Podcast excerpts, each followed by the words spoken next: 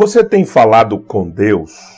Observe que minha pergunta não é se você tem feito aquelas orações metrificadas, calculadas, frias. Não, eu estou perguntando se você tem falado com Deus. No texto de hoje, Jesus se levanta de madrugada, de madrugada, sai, procura um lugar deserto que ele possa ficar sozinho com o Senhor e ali ele orava. Se o Senhor Jesus Cristo tem necessidade de falar com o Pai, que é a própria essência divina encarnada na pessoa de Cristo, imagine eu e você. Nós precisamos aprender sempre a estar aos pés do Senhor, orando, falando com Ele. Às vezes a gente fala com muita gente, menos com aquele que pode definitivamente resolver todas as circunstâncias da nossa vida. E aí você falemos, oremos, busquemos ao Senhor muito mais. Que Deus te abençoe.